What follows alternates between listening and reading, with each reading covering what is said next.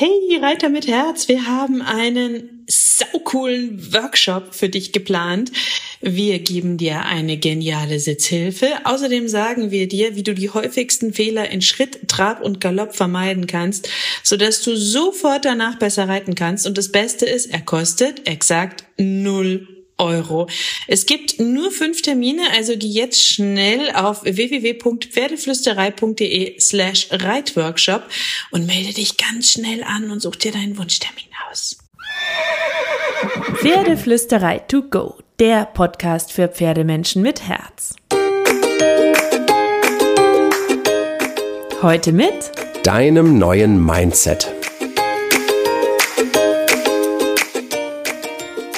Hallo und einen wunderschönen guten Morgen. Ich hoffe, du hattest auch diese Woche wieder viele magische, glitzernde Momente mit deinem Pferd und eine wunderschöne Woche. Schön, dass du auch diese Woche wieder da bist und zuhörst. Wenn dir der Podcast gefällt, dann schreib mir doch eine 5-Sterne-Bewertung. Ich freue mich so über deine Bewertungen und Vielleicht möchtest du den Podcast ja auch abonnieren, dann bekommst du ihn jeden Dienstag direkt zu dir geliefert, von wo auch immer du hörst. Zum Beispiel auf dem Weg zum Stall, da höre ich zum, äh, immer meine Podcasts. So, heute will ich mich einem Thema widmen, ich mache nur so eine Art Teaser für dich. Ich habe nämlich vor kurzem einen Artikel für die Natural Horse geschrieben. Das ist ein absolutes Lieblingsmagazin von mir. Und da habe ich mich mit dem Thema beschäftigt, Freund oder Feind? Ist das Pferd unser Freund oder Feind? Und ein bisschen was will ich dir jetzt dazu erzählen. Und dann kannst du losziehen und dir die Natural Horse shoppen und den ganzen Artikel lesen, wenn dich das Thema inspiriert oder dir das Thema gefällt. Ich will natürlich nicht den Artikel nacherzählen. Ich will dir einfach nur ein paar Gedanken zu dem Thema mitgeben, weil ich die Frage mega wichtig finde und auch super, super spannend. Denn wenn ich dir die Frage stelle, so und du konzentrierst dich, natürlich fährst du brav weiter Auto, wenn du gerade Auto fahren solltest, aber du konzentrierst dich gedanklich parallel kurz ein bisschen auf die Frage, ist dein Pferd dein Freund? Wie würdest du diese Frage spontan beantworten? Ich wette mit einem dicken, lauten, fetten Ja, mein Pferd ist mein Freund. Aber wenn du jetzt ehrlich über die letzten Tage und Wochen nachdenkst, wie du mit deinem Pferd umgegangen bist, an verschiedene Situationen im Training oder im Alltag, hast du dein Pferd wirklich immer so behandelt, wie du einen guten Freund behandeln würdest? Oder ein Familienmitglied, falls du das Wort Freund nicht magst? Oder ein Kind, falls du das Wort Familienmitglied nicht magst. Das ist ja völlig egal. Man verbindet ja mit bestimmten Wörtern bestimmte Dinge. Und natürlich ähm, haben wir mit dem Pferd eine Beziehung, die nicht komplett auf Augenhöhe ist, weil wir ein Stück weit in der Menschenwelt uns besser auskennen und ein Stück weit natürlich auch dem Pferd hier und da Dinge vorgeben. Aber die Frage ist, wie wir das machen. Warum behandeln viele Menschen, und ich meine, wir alle haben das mal, ich habe das auch, ähm, Pferde wie, wie einen Feind, also als ob wir uns in einem permanenten Kampf mit dem Pferd befinden würden, statt wie einen Freund, also jemanden, mit dem wir eine gute Zeit haben wollen, dem wir zuhören, dem wir Raum geben und dessen Meinung uns auch wichtig ist. In, der, ähm, in unseren Köpfen ist das vielleicht relativ klar, aber in unseren Taten zeigt sich das eben nicht immer. Und auch diese Frage, ist dein Pferd dein Freund oder dein Feind? Das klingt im ersten Moment provokativ, aber tatsächlich gibt es ja diese Glaubenssätze wie, das Pferd verarscht dich doch, ähm, setz dich durch, treib das Pferd da und da dran vorbei. Wenn dein Pferd triebig ist, dann ist es faul. Wenn ähm, es nicht will, dann ist es bockig. Also wir haben so viele Wörter und Glaubenssätze in unseren Köpfen, die uns von klein auf gepredigt werden, die ja mehr an Kontrolle, Kampf, erinnern als an Kommunikation. Es gibt so viele Thesen, negative Affirmationen, Sprüche von der Bande, Ansagen von Reitlehrern, Kommentare von Stallgenossen, die das Pferd, finde ich, in ein falsches Licht rücken, weil sie implizieren, dass wir das Pferd unterdrücken, kontrollieren und fortwährend mit ihm diskutieren müssen, damit es das macht, was wir wollen. Und ähm, ich denke und stelle mir immer die Frage, würde ich einen Freund auch so behandeln? Würde ich wollen, dass ein Freund mich so behandelt? Besteht Beziehung nicht vielmehr aus Kooperation, Kommunikation und Miteinander, aus Kompromissen und gemeinsamen Plänen und Entscheidungen? Weil alles andere ist doch irgendwo ein Kampf. Und ähm, es gibt so ein bisschen, ja, ähm, diese Idee dahinter, die ich einfach ganz tragisch finde, dass die Pferde immer so funktionieren müssen, wie wir das wollen weil wir uns durchsetzen wollen, vielleicht auch, weil sie unser Hobby sind, weil wir unsere Ideen und Vorstellungen mit ihnen haben, aber auch, weil dieser Glaube so fest verankert ist, dass sie zu unkontrollierbaren Monstern werden, wenn wir uns nicht immer durchsetzen und sie im Grunde wie einen Feind behandeln in einem Kampf, den wir gewinnen wollen. Und das ist aber Fakt falsch.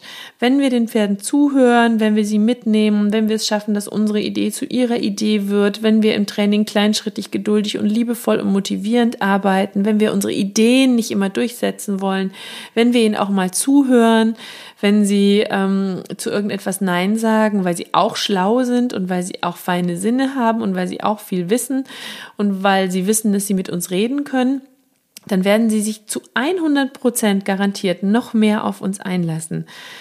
Weil sie wollen, natürlich wünschen sich Pferde nichts mehr als Sicherheit und, und ähm, Klarheit. Sie mögen keine Verwirrung, sie mögen keinen Zweifel, denn das schafft Unsicherheit. Unsicherheit mag ein Beutetier nun mal nicht so gerne. Klar, da ist schon ein bisschen was dran. Aber Klarheit bedeutet nicht Dominanz.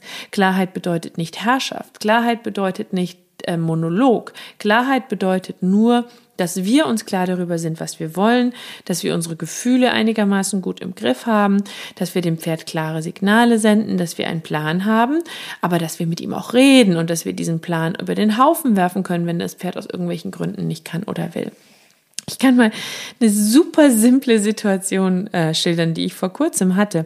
Da hatte ich eine Pferdefotografin bei uns und ähm, wir wollten Fotos auf der Koppel machen, weil ich super oft mit Carrie auf der Koppel trainiere und ähm, ich das einfach nett finde. Es war es ein bisschen matschig an dem Tag und ich habe noch zu ihr gesagt, ich weiß nicht, ob wir einen Galopp hinbekommen heute an der Hand also ich habe vom Boden aus mit ihr auf der Koppel trainiert, weil es ein bisschen rutschig ist. Ich wollte es aber an einer vermeintlich trockenen Stelle trotzdem ganz gerne probieren und habe mein Pferd gebeten, komm galoppier an, komm galoppier an, komm galoppier an und habe immer mehr Energie in das Ganze reingegeben, indem ich meinen Körper nach vorne gebracht habe, selber an Geschwindigkeit aufgenommen habe, ein bisschen die, die Stimmsignale verschärft habe und so. Und Carrie hat so den, den Kopf geschüttelt und hatte so einen inneren Stopper und war wirklich so, ach nein, ich möchte nicht, ach nein, ich möchte nicht.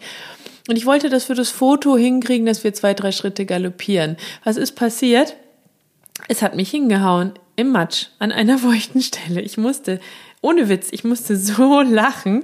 Und Carrie hat mich angeguckt, als ob sie sagen wollte, ich hab's dir gesagt ich hab's dir gesagt, es ist heute einfach zu matschig zum Galoppieren und zum Rennen. und sie hatte recht. Und ich hätte gleich auf sie hören können, dann hätte es mich nämlich nicht in den Matsch gehauen. Leider ist dieses Bild nicht auf Kamera, weil die Fotografin in dem Moment gerade nicht Klick gedrückt hat. Aber witzig, oder? Sie hat es gewusst und es ist nur eine winzige Situation, wo ich besser mal auf sie gehört hätte, statt meinen Gedanken in dem Moment durchsetzen zu wollen ich wäre jetzt nie in Kampf mit ihr gegangen, aber ich wollte es halt probieren und ähm, mich hat hingehauen, bevor ich meine Signalgebung noch hätte verstärken müssen und ich musste ihr recht geben. So, und wenn man ähm, sich all das vor Augen führt und an diese permanenten Thesen denkt von ähm, kämpf mit deinem Pferd, kämpf mit deinem Pferd, da musst dich durchsetzen, sonst wird dein, der, der Gaul machen mit dir, was er will und solche blöden Sätze. Da stehen doch zwei Fragen davor, nämlich, warum verbringen wir unsere freie Zeit mit einem gemeinen und hinterhältigen Lebewesen, das uns die ganze Zeit eigentlich nur verarschen will? Und zweitens, wenn wir davon ausgehen, dass Pferde als Herdentiere eigentlich gerne Zeit mit anderen verbringen, was sagt das über unser Training und unser Verhalten ihnen gegenüber aus, wenn sie doch alles versuchen, sich diesem mit Miteinander durch Verarschen zu entziehen. Ist dann das Training wirklich richtig? Wir ignorieren quasi den Harmonie- und Kooperationswillen des Pferdes und begeben uns in unseren Trainings in Glaubenssätze und Trainingsweisen, die uns im Grunde zu einem ständigen Kampf mit dem Pferd zwingen.